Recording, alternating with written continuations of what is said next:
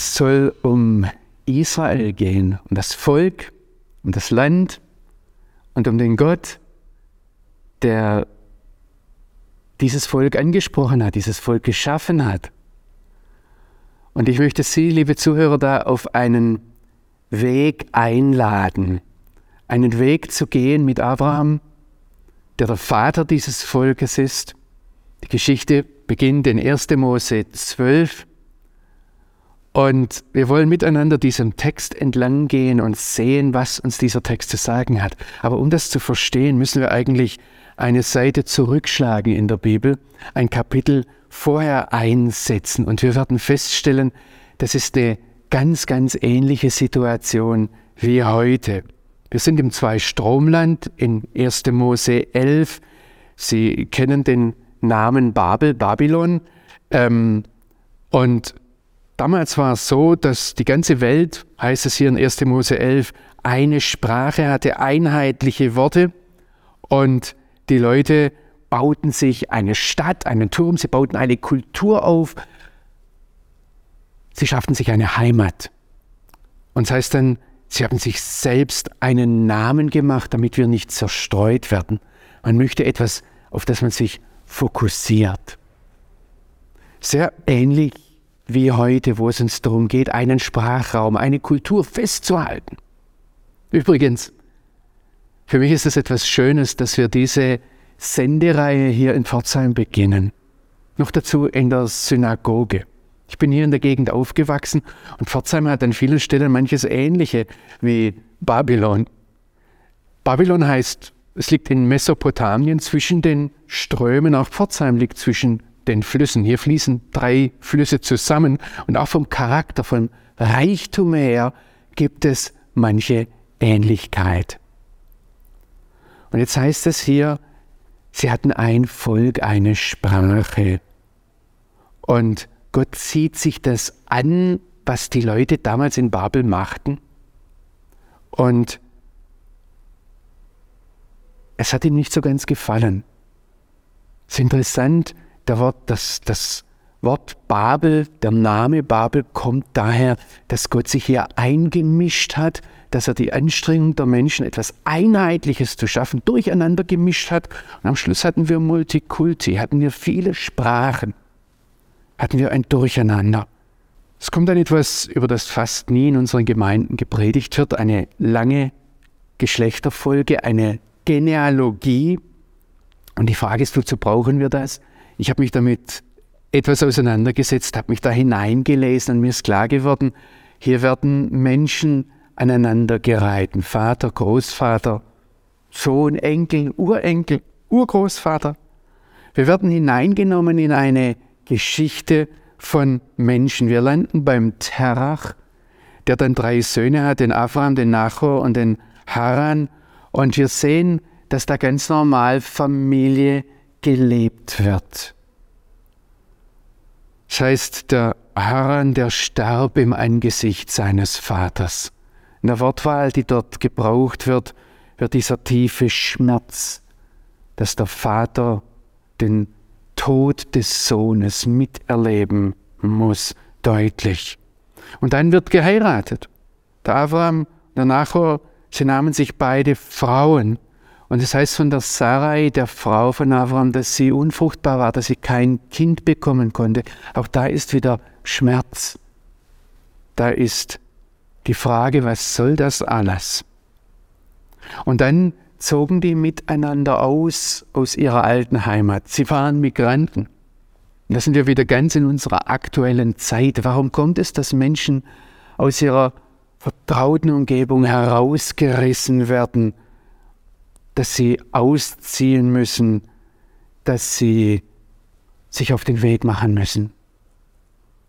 Ich möchte Sie einladen, diesen Weg mit mir zu gehen. Und Sie werden an manchen Stellen feststellen, dass Abraham tatsächlich der Vater auch unseres Glaubens ist, mit all den schwierigen Dingen, die damit verbunden sind. Mir ist aber hier, wenn ich in das Kapitel 11 hineinsehe, des ersten Buches Mose, eine Sache ganz wichtig dass wir ganz normale Geschichte vor uns haben. Nicht ein Märchen, das beginnt mit Es war einmal und endet mit Und wenn Sie nicht gestorben sind, dann leben sie noch heute. Und jeder weiß, dass das nie war und dass normalerweise jeder irgendwann stirbt. Es ist kein Mythos, sondern es ist Weltgeschichte, in die wir hineingehen. Und was die Bibel uns zeigt, ist etwas, das wir nicht sehen. Dass hinter dieser Weltgeschichte, und das ist die Botschaft der Bibel, bis heute der lebendige Gott steht, der diese Geschichte lenkt. Das sehen wir nicht. Wir sehen die Migranten, wir sehen das Leid, wir sehen die Familien, die Menschen. Aber die Hand Gottes sehen wir nicht. Dazu brauchen wir das Wort Gottes.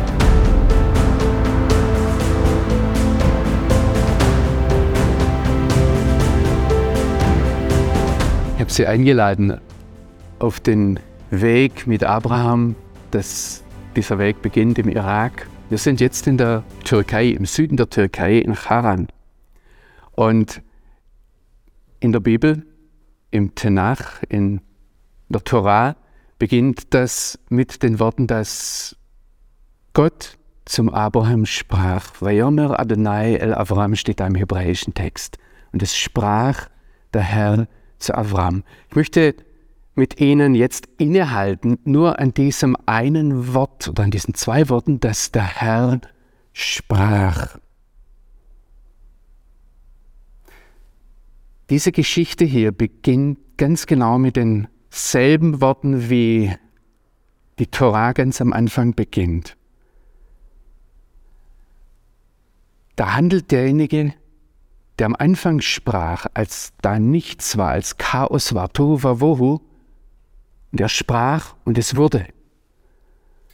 Und wir gehen über diese Worte so schnell hinweg und doch ist das mehr, als wenn irgendwo in dieser Welt ein Atomversuch gemacht würde.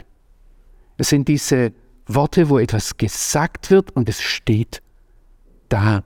Wenn der Herr spricht, dann wird etwas ganz, ganz Einzigartiges, etwas nie zuvor Dagewesenes erschaffen.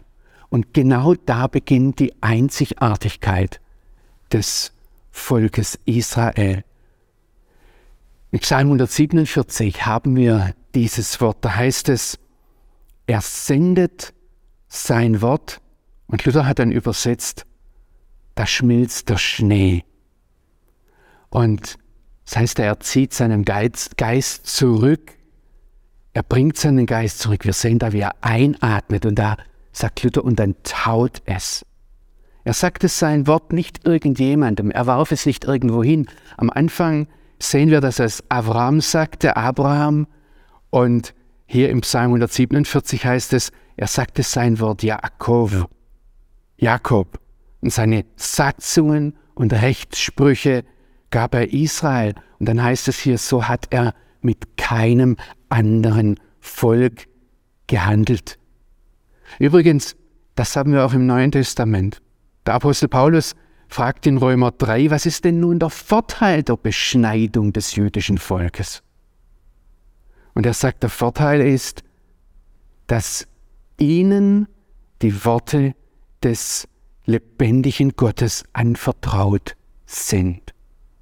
Und in Römer 9, wo er davon redet, was das Besondere, was der Reichtum des israelischen Volkes, des israelitischen Volkes ist, das sagt er, ihnen ist, Luther hat übersetzt, ihnen ist das Gesetz anvertraut oder sie haben das Gesetz und da sagen wir dann sehr schnell, na gut, lassen wir ihnen das Gesetz, wir haben das Evangelium. Aber so ist das ursprünglich nicht gemeint.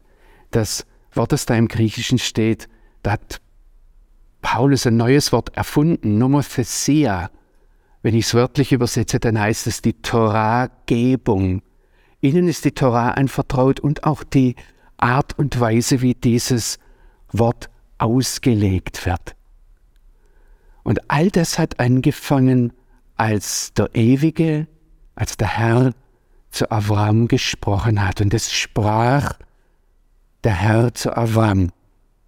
Wir müssen sehen, dass dieses Wort, ähm, es ist nicht nur wie wenn ich so jemanden begrüße und sage, hallo du da oder Heute sagt man Hi und geht dann schnell aneinander vorbei und das Wort ist nichts. Im Hebräischen ist das Wort in einem der Worte, die wir mit Wort übersetzen, im Wort der Wahr, da ist das Wort dasselbe wie die Sache. Das heißt, schon vom Denken her ist das klar, was dann auch im Psalm 33 gesagt wird. Er spricht und es geschieht. Das ist so ein Fluss. Er befiehlt und es steht da. Und das sollten wir nie vergessen, wenn wir dieses Wort haben. Übrigens, wo immer wir hingehen, wenn, wo immer wir die Bibel aufschlagen können, sollten wir das sehen, das hat dort angefangen. Und wenn es in der Geschichte, irgendwo in der Geschichte eine Möglichkeit gab, dass wir als Nichtjuden das Wort Gottes neu entdeckt haben, dann mussten wir zurückgehen zum jüdischen Volk. Denn sie haben es aufbewahrt. Gott hat sie, angefangen dort beim Abraham, ich sage jetzt einmal so, ihnen die Gene sortiert, ihnen die Kultur aufgepresst, dieses Volk so geformt, dass sie ganz darauf ausgerichtet waren, dieses Wort hochzuhalten, es zu ehren und dann aufzubewahren. So hat sich der lebendige Gott offenbart für sie, für mich, damit wir überhaupt daran können. Dazu brauchen wir das jüdische Volk und das hat beim Abraham angefangen, als Gott gesagt hatte, ich rede dich, ich spreche dich jetzt an, Abraham.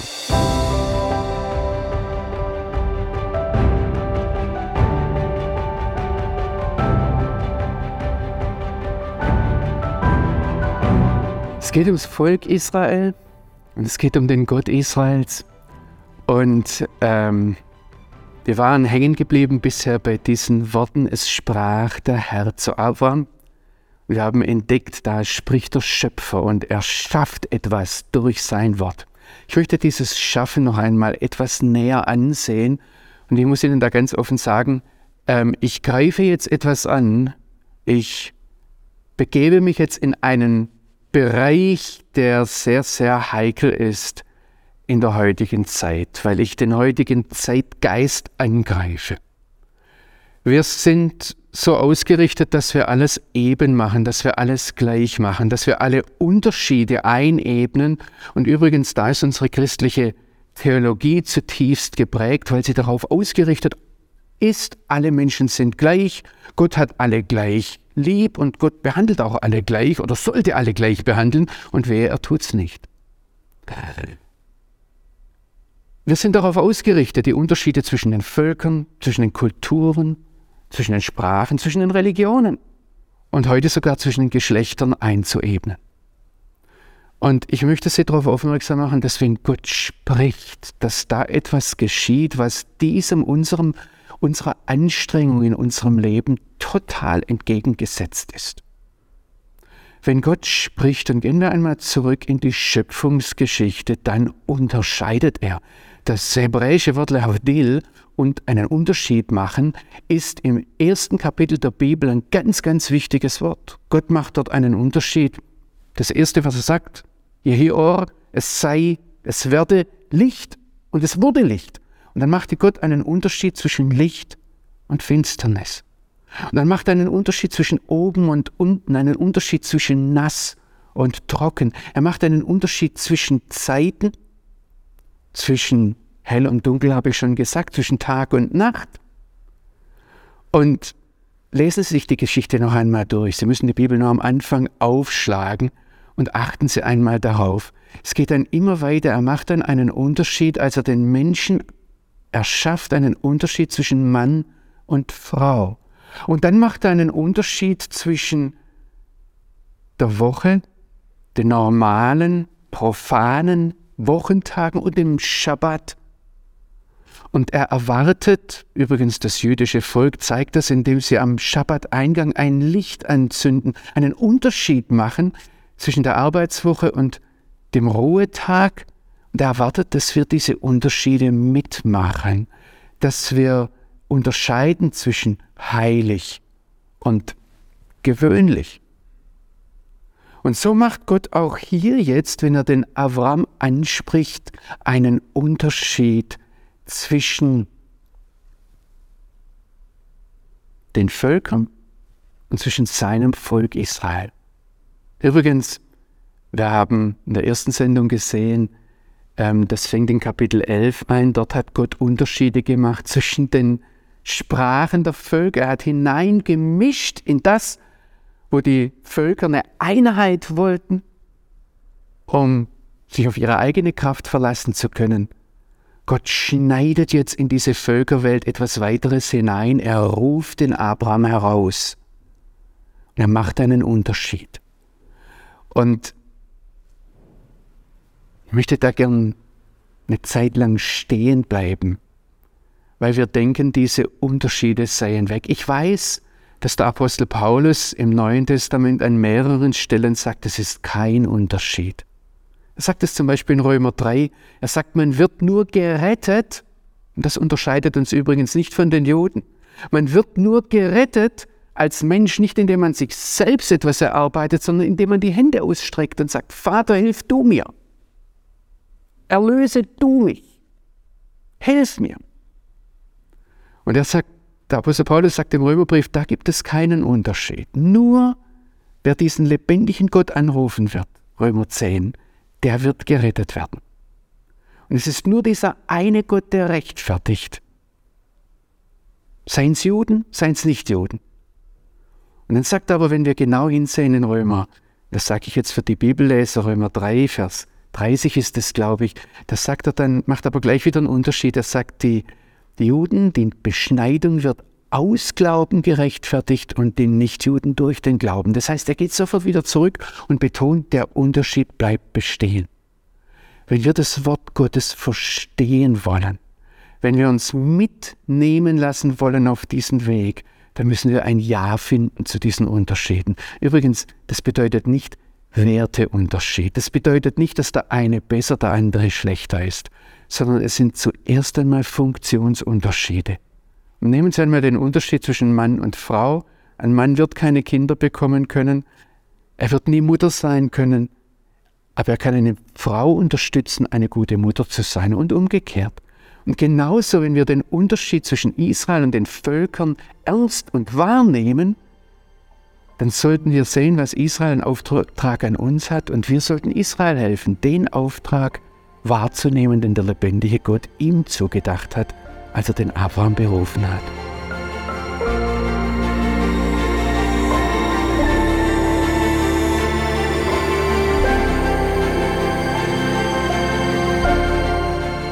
Jetzt wird es interessant. Was sagt Gott zum Abraham? Er sagt zu ihm, die meisten Bibelübersetzungen übersetzen das mit Geh. Ähm, wenn ich auf Hebräisch, wenn ich heute in Israel zu einem Mann sage, geh, sage ich lech. Übrigens zu einer Frau, wir reden mit Frauen anders, schon da wird die Unterscheidung, die wir im letzten Mal angesprochen haben, deutlich in der Sprache. Wir reden mit Frauen anders als mit Männern. Zu einer Frau sagen wir lech. Aber hier steht nicht lech, geh, hier steht lech, lecha. Das hört man heute kaum in Israel im normalen Umgangshebräisch. Wenn ich das übersetzen möchte, Martin Buber hat übersetzt, geh du. Wenn ich es wörtlich übersetze, heißt es, geh dir, geh für dich. Warum sagt Gott nicht einfach geh? Was machen wir mit so einem Begriff, den wir in der Bibel haben? Wir gucken, wo kommt er noch einmal vor und wie wird an einer anderen Stelle übersetzt.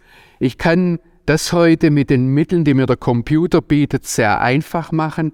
Ich kann ähm, Einfach eingeben, wo kommt das in der Bibel noch einmal vor, Lech Lecha, und ich stelle fest, das kommt nur an dieser einen Stelle vor. Wenn ich ein und davor setze, ve Lech Lecha, und geh für dich, geh du, dann kommt es noch eine Stelle vor, und das ist ganz interessant. Es ist das erste, was Gott dem Abraham sagt, und das letzte Gebot, wo er ihn auf den Berg Moria schickt, auch dort sagt er zu ihm, lechlecha und geh, du, geh für dich. Und es ist dieser Weg, wo er dann den Yitzhak, den Sohn Isaak, mitnimmt auf den Berg, diesen schweren Weg. Ich habe noch zwei Stellen gefunden, wo in der hebräischen Bibel etwas Ähnliches vorkommt. Ich habe Ihnen schon gesagt, dass wir mit Frauen anders sprechen als mit Männern und im Hohen Lied ist es, im Shir HaShirim, da sagt der Bräutigam zur Braut zweimal Lechi Lach. Aber natürlich, so sagen sich die Übersetzer, sagt der Bräutigam zur Braut nicht geh, sondern der Bräutigam fühlt sich zur Braut hingezogen und sagt komm. Und deshalb wird dort in Hohelied 2, in den Versen 10 und 13, wird es in fast allen Bibelübersetzungen übersetzt mit komm. Das heißt, wir haben genau denselben Begriff. Der wird beim Abraham zweimal übersetzt mit geh und bei der Braut im Hohen Lied zweimal übersetzt mit komm. Was soll jetzt der arme Abraham machen? Der hatte keine Übersetzung, sondern kommen oder gehen. Als Schwabe habe ich da eine Lösung. Das denken schon manchmal Zuhörer, dass sie, dass sie sagen, komm, gang endlich. Ich bin darauf gekommen, dass wir hier etwas widersprüchlich im Schwäbischen sagen, wenn wir komm, gang endlich sagen, ähm, weil mich mal ein nicht-schwäbischer Freund gefragt hat, was soll ich jetzt machen, kommen oder gehen? Vielleicht hat Abraham genauso gedacht. Ich sage Ihnen das ganz bewusst so, weil ich Ihnen am liebsten, ich Sie am liebsten hineinnehmen würde in den Reichtum der hebräischen Sprache. Und da gibt es Dinge, die können wir nicht einfach übersetzen.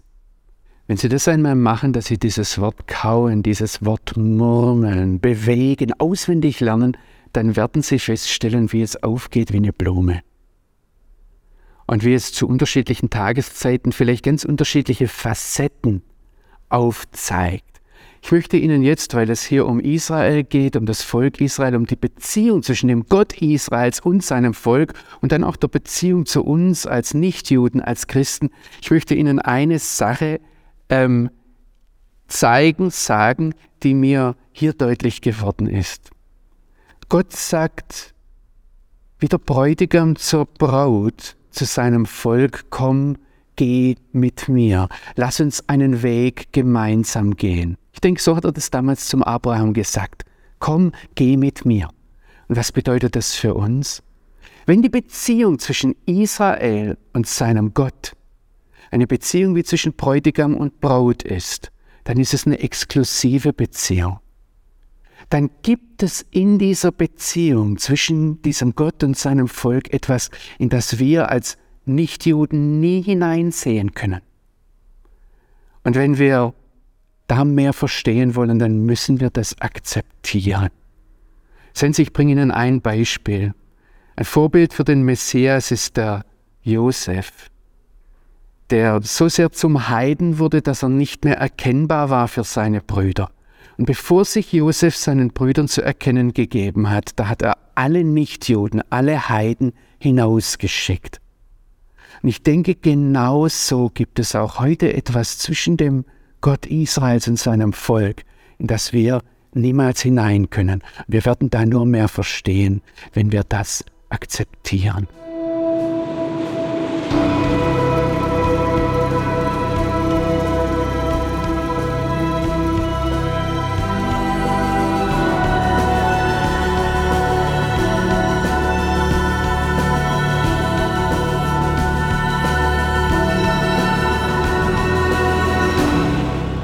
Es sprach der Herr zu Abraham, geh.